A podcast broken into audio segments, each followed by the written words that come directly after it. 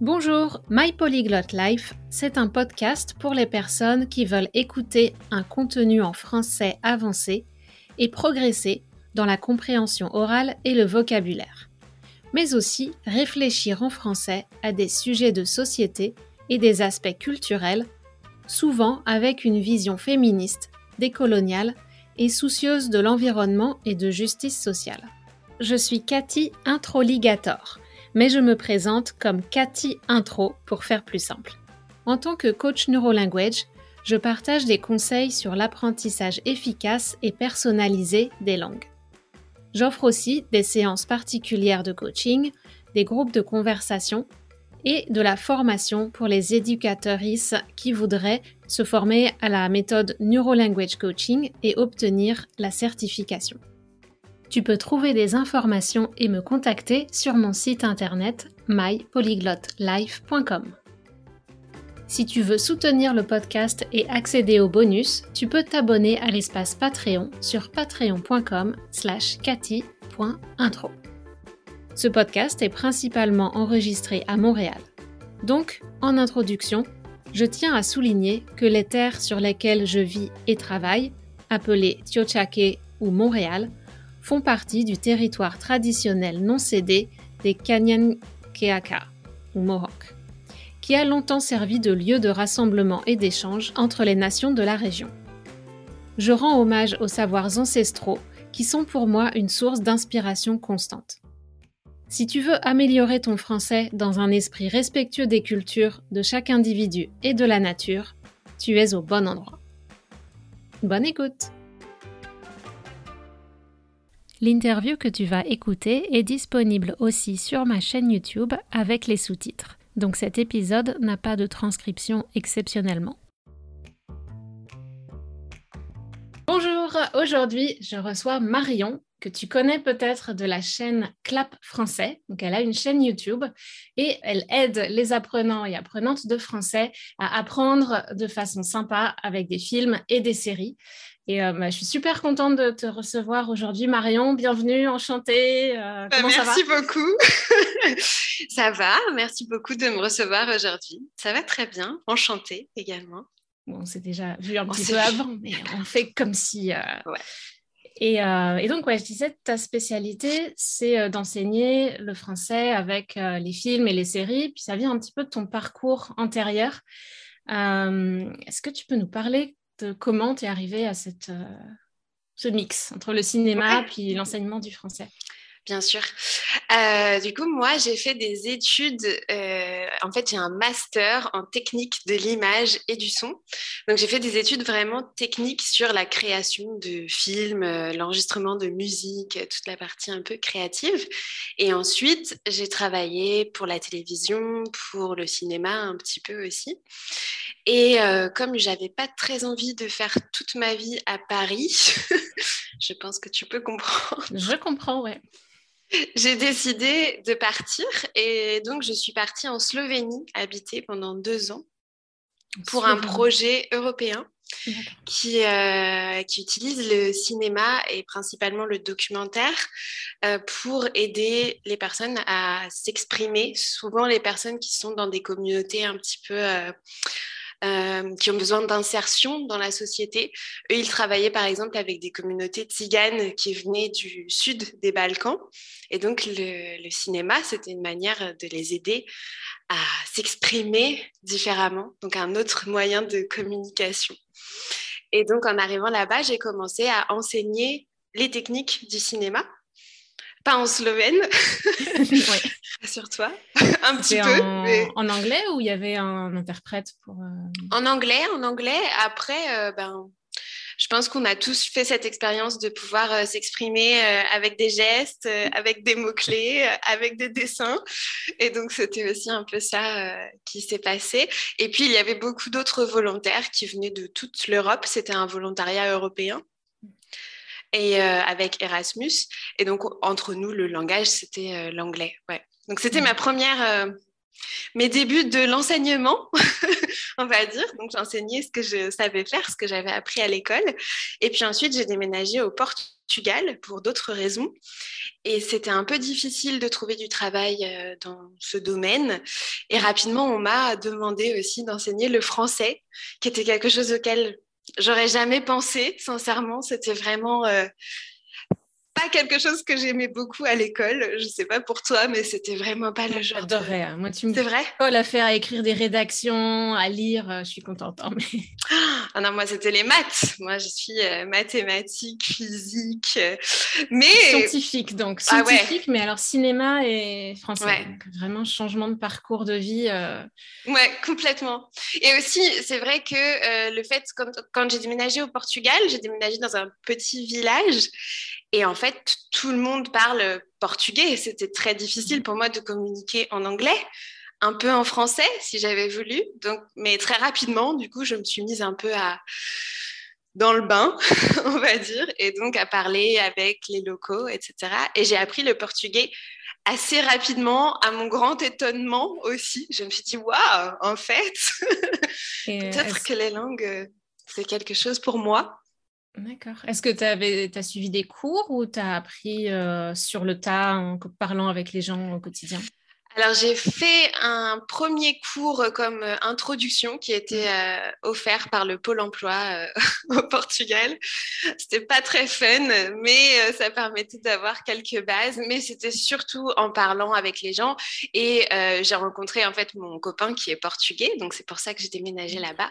Et donc, j'avais vraiment quand même un, un bon un entourage qui était motivant et qui m'aidait et qui était prêt à m'aider aussi à apprendre. Donc assez vite, j'ai parlé et j'ai pas eu peur vraiment des réactions, etc.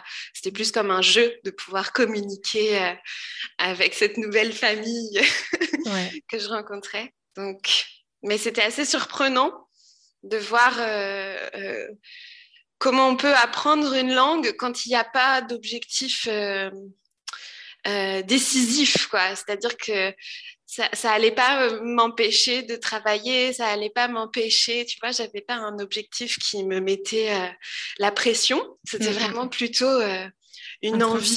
C'est toi Ouais. qui une envie, comme tu dis, ouais, une motivation euh, qui vient d'un désir personnel. Exactement. Et puis, bah, l'environnement était vraiment propice à ça. Mm. Mais, Donc voilà, donc j'ai commencé ensuite à enseigner le français petit à petit à d'autres gens euh, autour de moi. Et puis j'ai décidé de passer le DAE FLE que tu connais, qui est le, le diplôme euh, de l'Alliance française pour enseigner le français à distance. Et quand on est rentré en France, en 2019, j'ai commencé à enseigner en ligne. Et puis, petit à petit, je me suis dit, il me manque un truc pour, euh, pour vraiment montrer la culture française, pour vraiment donner des, vrais exemples de conversation à ces personnes qui apprennent le français et qui ont besoin euh, de, de l'utiliser dans la vie de tous les jours. Moi, toute seule, j'ai pas toutes les situations, toutes les références, toutes les, tous les exemples. Et puis, les livres, c'est sympa. mais euh, on peut vite être un peu limité, non le, le, Lecture, exercice, lecture, exercice. Donc, oui. j'ai utilisé aussi beaucoup euh, le site des experts, beaucoup d'activités pour le français et beaucoup de jeux. Du coup, ça, c'était mmh. pratique pour moi de commencer à insérer le jeu et bah, de découvrir d'autres façons d'enseigner aussi euh, plus pratiques que j'aimais bien faire quand c'était pas en ligne. Et en ligne, je me suis retrouvée un petit presque coincée, tu vois. Moi, j'aimais bien avoir des petits papiers, faire des trucs, bouger, toucher, mmh. en fonction de ce que les gens recherchaient aussi. Et donc voilà, j'ai commencé à mettre du cinéma, euh, à ramener des petits extraits de films pour mes apprenants et puis essayer d'en discuter et voir aussi ce que eux, ils pouvaient comprendre de ça. Mmh. Et c'était euh, très intéressant. Et donc, j'ai décidé de vraiment me concentrer sur ça parce que je kiffe, quoi. tu kiffes. Ça, c'est un mot qui revient. Je ne sais plus dans quelle interview on avait ça. Kiffer. On, on est des filles qui kiffent beaucoup. Euh, comme on dit, on kiffe la life. Mais voilà. allier la passion, puis le fait d'aider les autres à progresser, avoir les, acquérir les compétences et puis réussir à communiquer, c'est quelque chose qui est, euh, qui est fantastique. Et si en plus tu ajoutes ta passion, qui est le cinéma ou autre chose, bah, c'est vraiment un cocktail explosif et tu viens dans une session avec euh, un apprenant. Toi, tu es super contente, à la pêche et la personne ressent ça et ça entretient cette motivation d'apprendre, euh, je trouve. Ouais, c'est ça. vraiment. tu dis que tu amènes des, euh, des, extraits de films et de séries dans tes, euh, séances. Et souvent, les gens trouvent que les films et les séries, c'est dur à comprendre. Est-ce qu'il y a une raison pour ça? Euh, Je pense que la, raison principale, c'est parce que c'est comme dans la vie. Il y a aucun effort qui est fait par les acteurs ou par les personnes dans le film pour être compréhensible par des personnes dont ça n'est pas euh, la langue euh, maternelle. C'est vraiment comme la vie. En plus, il y a les effets sonores, le bruit autour, mhm. les mouvements des personnages, l'histoire à suivre. Il y a beaucoup, beaucoup d'informations en même temps. Euh, parfois, les propos ils sont pas forcément en accord avec l'image en plus, non? Donc c'est beaucoup de choses à décrypter pour notre cerveau qui fait que ça peut être euh, lourd, un peu frustrant parfois. Mais donc c'est normal, c'est faut pas s'inquiéter si on ne ah bah comprend pas tout. Mais même les, en fait, quand on réalise ce qui se passe euh, dans notre langue natale quand on regarde un film. Il y a beaucoup de passages où en fait on n'entend pas vraiment ce qu'il dit, on ne comprend pas vraiment ce que dit l'acteur mot pour mot, mais on reconstitue parce qu'on a l'habitude, on connaît bien la langue, donc on refait le dialogue dans notre tête, mais on n'a pas entendu chaque mot. Bien donc si tu connais pas la langue, c'est sûr que c'est normal que tu sois pas capable de faire ça, en tout cas au début. Ouais, et même parfois des apprenants de niveau avancé avec certains films, ça reste compliqué. Donc, mm. euh, surtout Astérix et euh, Obélix et Cléopâtre, euh, il y a tellement de références d'humour et Ouais, c'est ça. Il y, a, il y a en plus de ça, en plus, ouais, les références culturelles, toutes les choses que tu dois savoir en plus de comprendre la langue qui vont te permettre de comprendre l'histoire, quoi, enfin les, dialogues. Donc c'est c'est pas du tout euh, une référence de votre niveau de français, quoi. Enfin, l'utilisez pas comme ça. Mm. Et euh, une dernière chose aussi sur les, les, dialogues justement. Dans la vraie vie, il y a quand même un peu plus de un ou de. Là, c'est les dialogues sont scénarisés, donc l'acteur ou l'actrice connaît son texte, le dit, mais c'est pas forcément représentatif de la vraie vie sauf certains dialogues qui sont très travaillés pour être réels, réalistes. Dans certains films, surtout français, un peu style comédie française ou à l'ancienne, les dialogues sont pas franchement réalistes euh, parfois. Non, ouais, tout à fait. Ça va dépendre vraiment des films. Il y a des films où les dialogues sont très écrits, d'autres où il y a un peu plus d'improvisation, d'autres où aussi il y a un style qui est vraiment euh, le parti pris est d'utiliser un style. Euh, de, dialogue, quoi, un style littéraire presque que tu vas insérer dans ton film, comme on, a parlé ensemble de portrait de la jeune fille en feu ou même des sur la chaîne quand, quand l'interview sera prête, le lien sera là. voilà, par des films d'époque principalement, eux ils vont avoir des dialogues très très serrés, mais il y a aussi beaucoup de films. Euh, euh, je pense par exemple au film de Emmanuel Mouret qui sont des films avec des dialogues très très écrit. Pour moi, c'est même un peu perturbant parce que j'ai du mal à rentrer euh, dans les personnages parfois. Donc ça dépend vraiment ouais, des films, tu as raison. Mhm. Ouais, donc voilà. Et ça, c'est une question qui, est, euh, qui peut être intéressante d'ailleurs, c'est euh, comment on choisit les films ou les séries, qu'est-ce qu'on a comme objectif, comment on les travaille, tout ça. C'est beaucoup de questions, mais peut-être comment on choisit ces films. Ouais, bah comme tu dis, ça va dépendre un peu des objectifs aussi, mais je pense qu'une règle super importante qui s'applique au film et qui s'applique à toutes les méthodes d'apprentissage que vous allez euh, utiliser, c'est euh, de, de kiffer. en tout cas, c'est vraiment de prendre du plaisir dans ce que vous faites. Donc, on ne va pas euh, choisir un film en se disant hum, tiens j'ai très envie d'apprendre du vocabulaire au sujet de la santé et choisir un, film d'horreur qui se passe dans un hôpital si on n'aime pas les films d'horreur, tu vois. Mm. Enfin, il faut être cohérent avec et avoir vraiment envie de voir le film, pas se dire bon allez, il faut que je regarde un film en français. si ça a l'air d'être le devoir euh, après la classe ou, euh, un travail, euh, c'est pas pas très efficace. Ça a aucun intérêt, ouais, complètement. Donc ça c'est vraiment la règle à garder en tête. Écoutez votre intuition et ce que vous avez envie de faire, et ensuite bien sûr essayez d'accorder bah, les films que vous allez choisir avec vos objectifs et en France, on tourne plus de 365 films par an. Mhm. Donc, euh, donc il y a du choix, il y a vraiment beaucoup de choix. Des fois, c'est un peu difficile. On peut s'aider peut-être des sites internet qui font des critiques, comme Sens Critique ou Letterbox aussi, qui utilisent un peu des, donc peut-être pour voir si ce film il va vraiment nous intéresser, mais euh, adapté aux objectifs, à votre niveau aussi. Et aussi, euh, et il faut le rappeler, à votre état d'esprit. Parce que parfois, on se dit, ah, c'est le soir, je vais regarder un film. Et on se met un peu la pression en disant, je vais regarder un film français sans les sous-titres parce que j'ai un bon niveau. Puis c'est le soir, on est fatigué, notre cerveau, il est un peu fatigué. et ça devient plus une expérience euh, frustrante et désagréable. Et ça ne devrait pas forcément l'être. Donc oui, les objectifs, si ton objectif c'est de parler français euh, avec tes amis, euh, peut-être qu'il va falloir voir des films où c'est plutôt des relations amicales ou des séries avec des gens qui ont ton âge et qui mm. vont utiliser du vocabulaire que tes amis utilisent. Et puis, euh, et puis après, au niveau des thématiques des films aussi, si, si vous travaillez dans un certain secteur, peut-être choisir des films qui ont à voir avec ce type de, de vocabulaire, d'environnement, etc. Mm, mm. Je ne sais pas si ça répond à toutes les questions. Je pense qu'il y a plein de... Non, peut-être pas toutes les questions, mais ça, c'est normal. On va, pour pas perdre euh, les auditeuristes, on va aller question par question. Donc là, on a vu un peu comment choisir les films. Euh, et, donc en accord avec les objectifs et avec euh, les intérêts de la personne. Et après, bah, tu as mentionné les sous-titres euh, pendant que tu parlais. Alors, la grande question, avec ou sans sous-titres?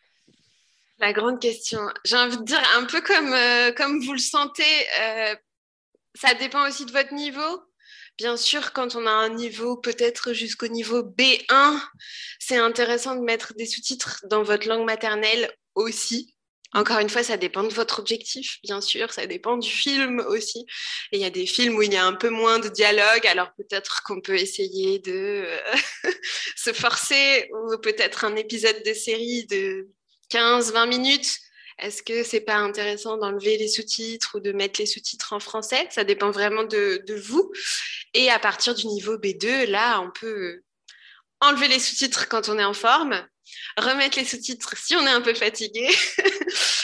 Euh, et, aussi, il y a un super outil que j'aime bien euh, conseiller à mes apprenants, c'est un plugin que tu peux installer sur ton ordinateur. Ça s'appelle Language Reactor. Mm-hmm. Et tu peux l'utiliser sur euh, Netflix. Disney, YouTube. YouTube.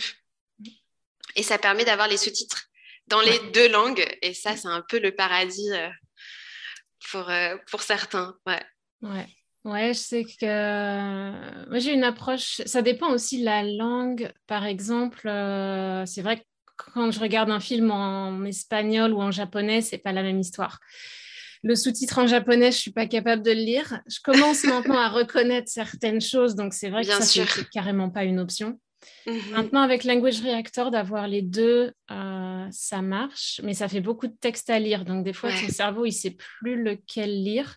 Mhm. C'est vraiment très personnel, euh, selon la, relation. Je sais que moi, j'ai plutôt entraîné mes yeux à pas lire les sous-titres. Parce qu'en fait, mhm. ça, c'est un réflexe qu'on a. On voit un truc sur l'écran, on veut le lire. Mais tu peux aussi entraîner tes yeux à juste rester euh, vers le haut de l'écran et à aller regarder le sous-titre quand toi, tu le décides, quand tu as besoin.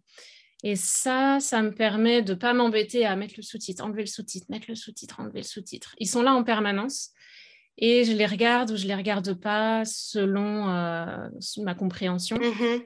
Et selon peut-être ce que toi, tu as envie aussi euh, de, travailler ce jour-là, parce que si on a envie de travailler uniquement la compréhension orale, alors euh, enlever les sous-titres, je veux dire, c'est pas non mm. plus la fin du monde si on comprend pas tout, mais vous verrez que du coup, on, a plus de oh, j'ai compris ce mot-là, j'ai compris ce mot-là, alors que quand il y a les sous-titres, c'est un peu bah, c'est un peu moins moins rigolo. On a moins ce, on est moins surpris par nos capacités, peut-être. Ouais. ouais. je trouve que le mettre le sous-titre, c'est comme c'est pour construire tes compétences où tu entends quelque chose, tu vois la version écrite. Surtout en français, c'est très différent ce que tu entends puisque tu lis. Ouais. Donc, pour moi, c'est intéressant de voir les deux, mais il faut aussi être assez rapide pour lire en français. C'est ça, ça, dépend vraiment de ce que tu vas faire. Si tu te dis, bon, je regarde les dix premières minutes du film et mon objectif, c'est que de faire ça, ou si tu te dis, bon, je suis dans mon canapé avec mes pop-corn et je regarde le film en entier, c'est un peu différent euh, l'approche mm. que tu vas avoir. Mais c'est intéressant l'histoire de la graphie des sous-titres parce que c'est aussi euh, c'est aussi peut-être un autre objectif qui peut aider à travailler justement la lecture, non de les mm. entendre prononcer et mm. de voir en même temps les, les, ouais, les graphismes, l'orthographe, ouais, exactement. Pour le russe, par exemple, moi j'aime bien aussi faire ça, avoir le, parce que c'est c'est vraiment un combat pour moi d'apprendre un nouvel alphabet. Quoi. On ne se rend mm. pas compte, mais ça, ça casse euh, assez rapidement euh, la motivation. C'est une barrière. tu vois les choses écrites et ton cerveau, il fait non. Ah, là, non. c'est ça, c'est ça. Et ça, ça enlève tout de suite. Enfin, il faut vraiment se remotiver euh, souvent, quoi. Souvent. Je sais pas pour toi, pour le japonais, mais. Souvent.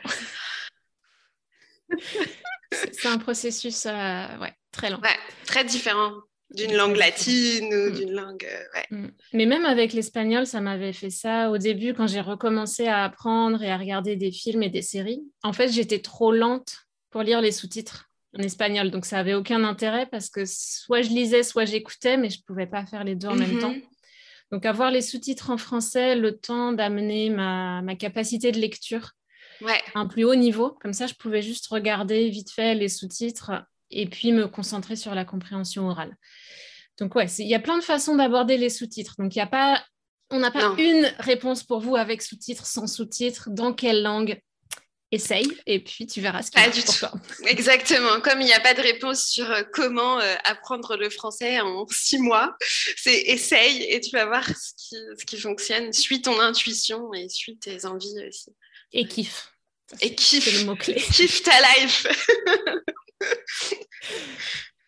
Euh, ok, donc on peut passer à la question suivante qui est quelle place réserver aux films et aux séries dans l'apprentissage d'une langue?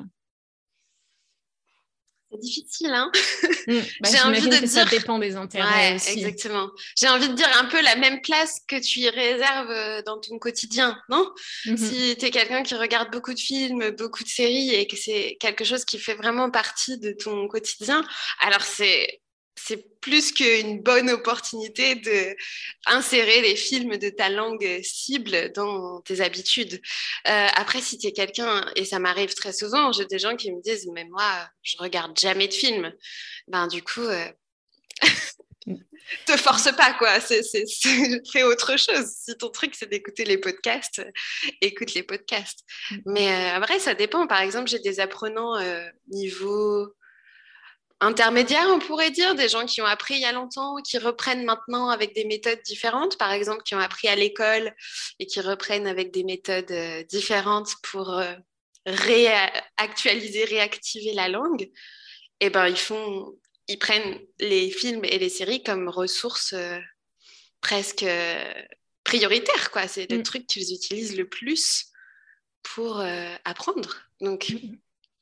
encore une fois, ça dépend mais je sais que je regarde, pour euh, partager mon expérience personnelle, je regarde pas beaucoup de films, les séries un petit peu plus, mais je regarde pas beaucoup de films. Mais quasiment toutes les séries et les films que je regarde, en fait, c'est pour apprendre les langues. Donc, euh, mhm. tu trouveras pas beaucoup, un petit peu de films et séries françaises pour euh, être au courant de ce qui se fait, puis pouvoir les conseiller aux apprenants et apprenantes. par contre, des films américains, très, très peu et euh, des, des, films et des séries dans d'autres langues pour pratiquer. Et est-ce que tu as déjà essayé de regarder, par exemple, un film américain, mais doublé en français, la version en français? Bah, J'ai envie de te dire, on n'a pas eu trop le choix. oui, non, mais une langue que tu apprends, disons, tu apprends le russe, regarder un, film euh, français ou euh, allemand avec la langue russe. Ah, tu veux dire doubler, euh, en, en russe, par exemple, ou doubler en... Non. c'est assez intéressant. parce que du pas ça, en fait. ouais, mais dans l'apprentissage des langues, ça peut être intéressant. Moi, j'ai regardé Squid Game en japonais. Ouais. au niveau du visage, ça pouvait être un peu réaliste. Et, euh, et ça m'a fait vachement progresser. Euh, mais parce que du coup, je pense que le mixage sonore est différent. Ouais. tu entends mieux le dialogue qui est plus dissocié du, de tout ce qui se passe autour.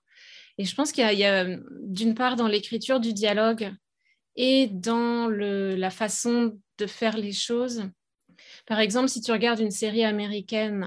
Oui, c'est ce que j'allais dire. Friends, par exemple, qui est une série que tout le monde connaît par cœur, ou les Disney, qui sont super bien doublés en français. Ouais, complètement. Je pense que ça peut marcher. Hein. Mm. La seule chose, c'est que tu n'auras pas du tout la partie euh, culturelle que le film français t'apporte. Mais pour la langue seulement, je pense que c'est une, mm. bonne idée. Après, moi, je le ferai seulement, C'est une expérience, euh, voilà, ça marche pas avec tout le monde, mais ça, c'est une expérience intéressante. Ouais.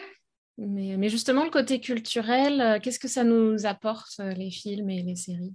Eh bien, tout.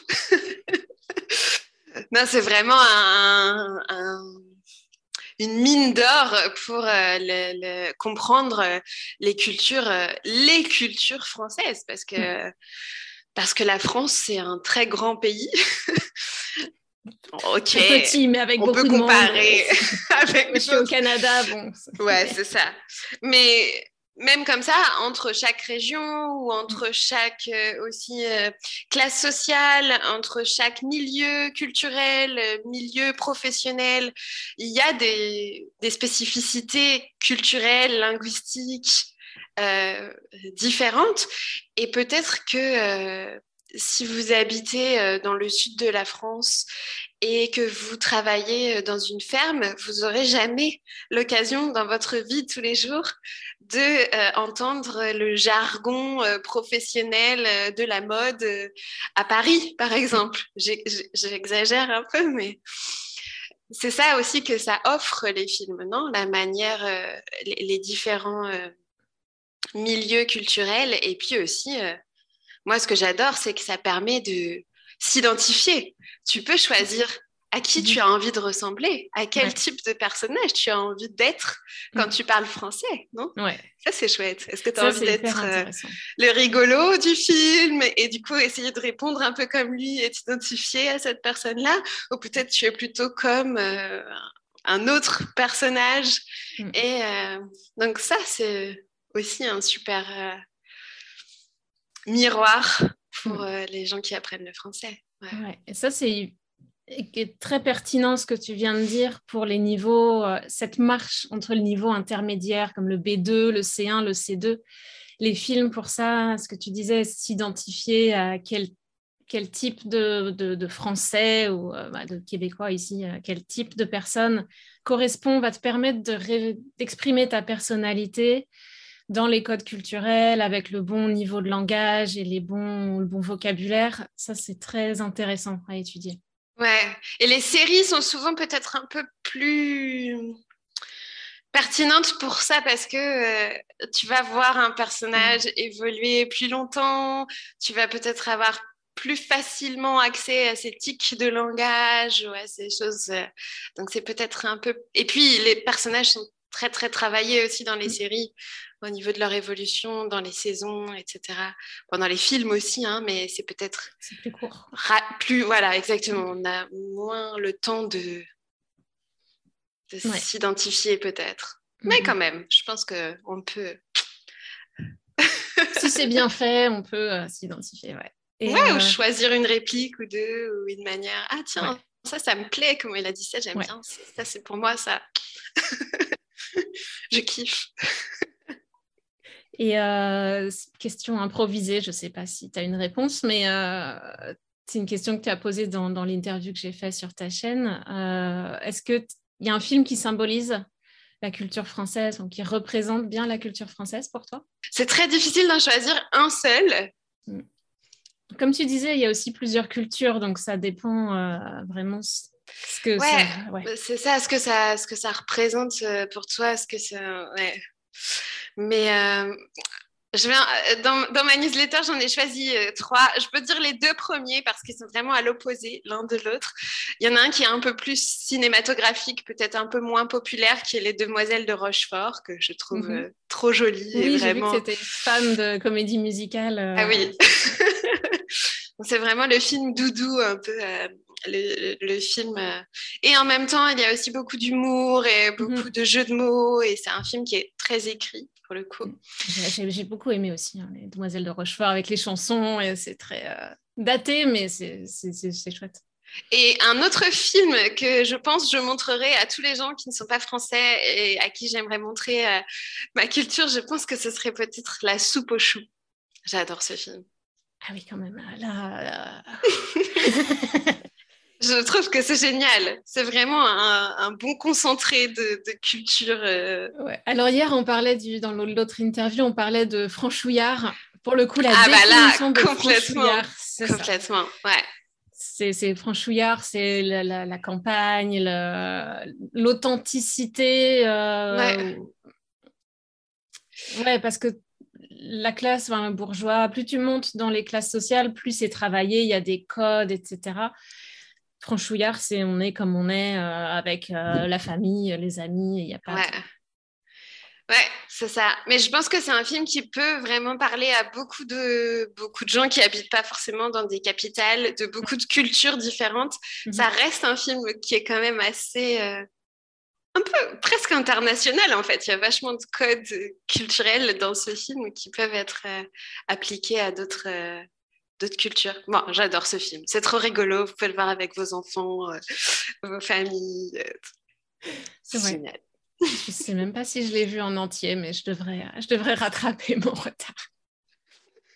Ah voilà, si jamais tu as un ami, une amie québécois, québécoise qui veut voir un film français.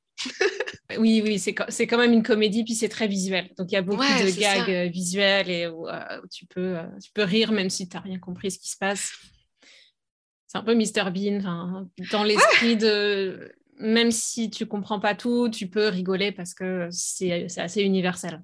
Ouais, c'est ça. Mhm. on mettra, je mettrai toutes les, choses qu'on a citées dans la description, comme ça, euh, vous aurez, dans la, même dans la vidéo. comme ça, vous pourrez aller regarder. les références. En parlant de références, tu as, donné quelques applications ou quelques outils. Est-ce que tu as des outils préférés pour euh, travailler euh, pas vraiment. Ouais, language. Reactor. Ouais, c'est celui que je conseille souvent. Après, euh, moi, dans ma façon de travailler avec les apprenants en direct, j'utilise très très rarement des films en entier, sauf quand je fais des ciné-clubs, bien sûr, mais sinon, c'est en général des extraits de films qui sont vraiment choisis en fonction de ce qu'on va travailler. Et, et c'est peut-être un conseil que j'aimerais donner aussi si vous apprenez peut-être le français tout seul. Parfois, un film, c'est un peu impressionnant et peut-être que ce qui est sympa quand vous regardez un film, c'est justement d'essayer de, de trouver cette scène qui vous a fait rire ou que vous n'avez pas bien compris ou qui vous a un petit peu fait réfléchir et de la mettre de côté et de travailler uniquement sur cette euh, scène de 2-3 minutes maximum. Maximum, c'est déjà long, même deux minutes, je trouve que c'est long. Ouais, ouais, ouais.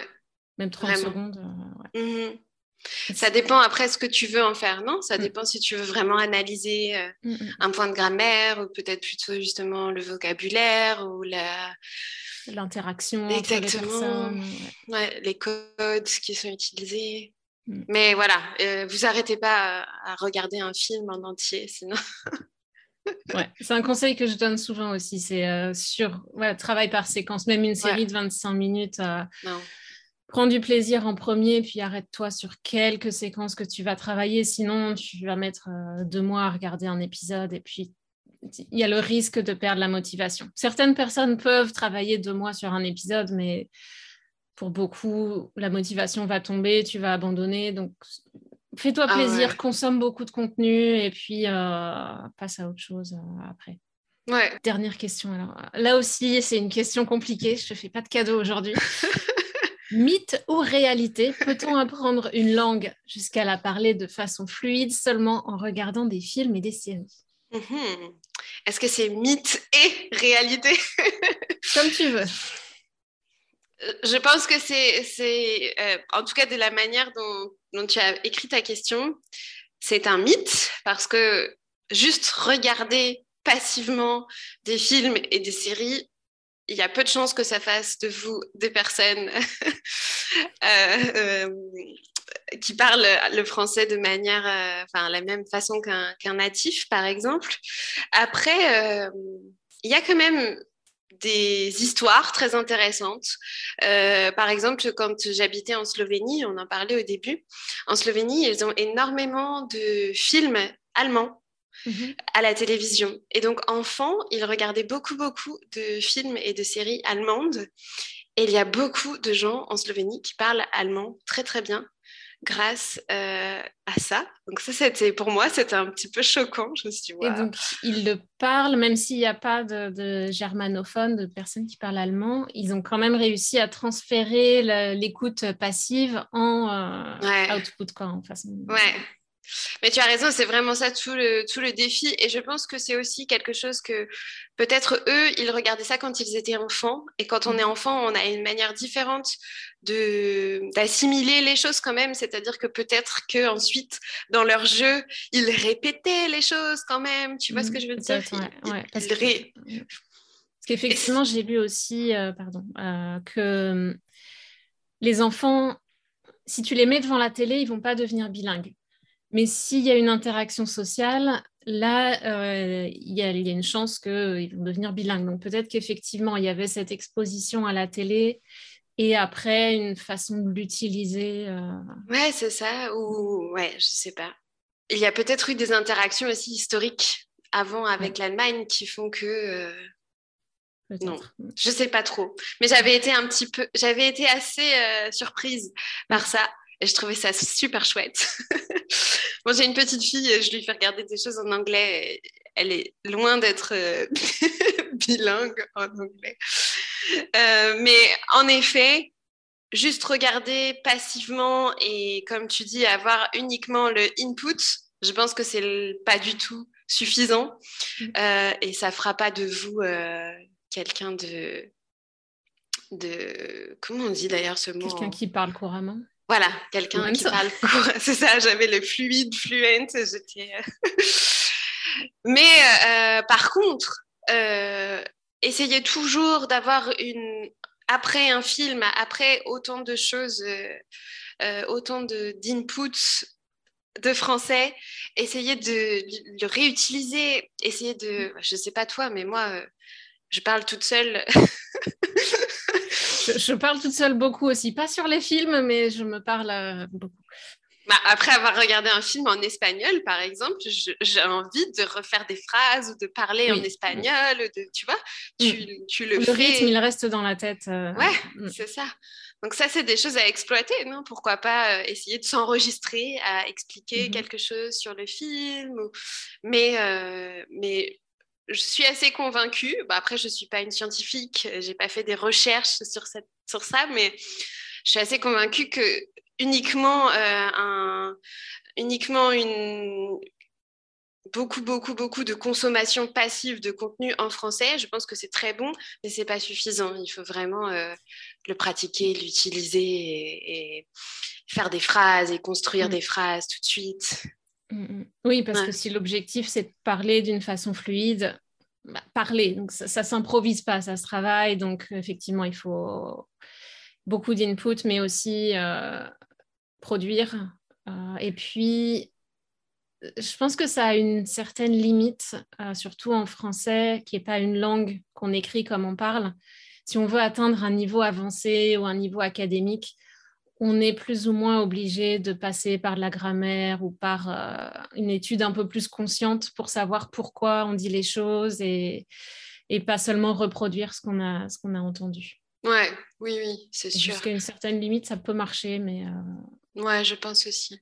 Après, il y a une technique que j'aime bien donner euh, aux apprenants, qui est la technique de shadowing, qui est beaucoup mm. utilisée par les personnes qui sont qui sont interprètes, donc parce que ça les aide à copier le rythme et à pouvoir justement suivre le rythme lorsqu'ils font des traductions en direct. Et, euh, et ça aussi, c'est une bonne façon de déjà de parler, de, mm. de sortir quelque chose mm-hmm. sans, euh, sans que ce soit forcément créé par vous, mais Ouais. Ne serait-ce que ouais, le shadowing, c'est vraiment ça, ça entraîne les muscles de la bouche et tout à ça as les enchaînements des mots qui, euh, qui sont naturels parce que pour le coup, ça a été écrit par des natifs. Donc, ça, ça t'apprend à, à, dire des phrases qui sont correctes et qui sont euh, naturelles. Donc, c'est un bon exercice. Euh, ouais. je pense que ça te donne de l'intuition aussi quand mm. tu vas faire tes phrases au niveau de, du rythme, au niveau des petits mots que tu vas mettre. Ouais. Et bon, pour terminer, j'ai vu sur ton site les, trois points qui sont importants pour toi. Et je pense que les auditoristes euh, l'ont réalisé, la bonne humeur, ça, fait partie de toi. Tu es une personne très euh, joyeuse et qui communique à cette bonne humeur. Et tu dis que euh, tu es persuadé que la bonne humeur aide à apprendre. Et en fait, c'est, je voulais juste confirmer que la science a prouvé ça aussi, parce que la bonne humeur, c'est créer une relation sociale entre deux personnes ou entre la culture par l'intermédiaire du film et toi. Et aussi, euh, ça, ça, met le cerveau dans un état d'ondes cérébrales qui sont favorables à, l'apprentissage. Donc vraiment, quand on vous dit de, kiffer, de prendre du plaisir, parce que c'est essentiel pour, euh, pour que tout le travail que vous faites, il soit utilisé à 100%. Parce que souvent, c'est ça, on travaille beaucoup, mais en fait, on intègre 20% de ce qu'on fait. Et l'idée, c'est d'intégrer le, le, max qu'on peut, 80%, 100% de ce qu'on pratique que ça soit intégré quelque part dans, le, cerveau. Et arrêtez-vous, quoi. Faites du français une pause. C'est vrai, euh, enfin, moi, j'ai déjà vu des gens qui prennent un cours euh, entre midi et deux sur la pause du boulot. Bah, c'est pas possible. Enfin, essayez, mais c'est très compliqué, quoi, parce mm. que juste le temps, enfin, tu sais que avant tu travailles, que après tu travailles, et donc t'as pas du tout le temps de, de déconnecter euh, pour mm. être complètement là, présent dans l'apprentissage. Et ça, c'est aussi euh, très important. Faites-le comme quelque chose pour prendre soin de vous et pas euh, une obligation. quoi. C'est ça. Le français vous aime, donc choisissez le bon moment à consacrer au français.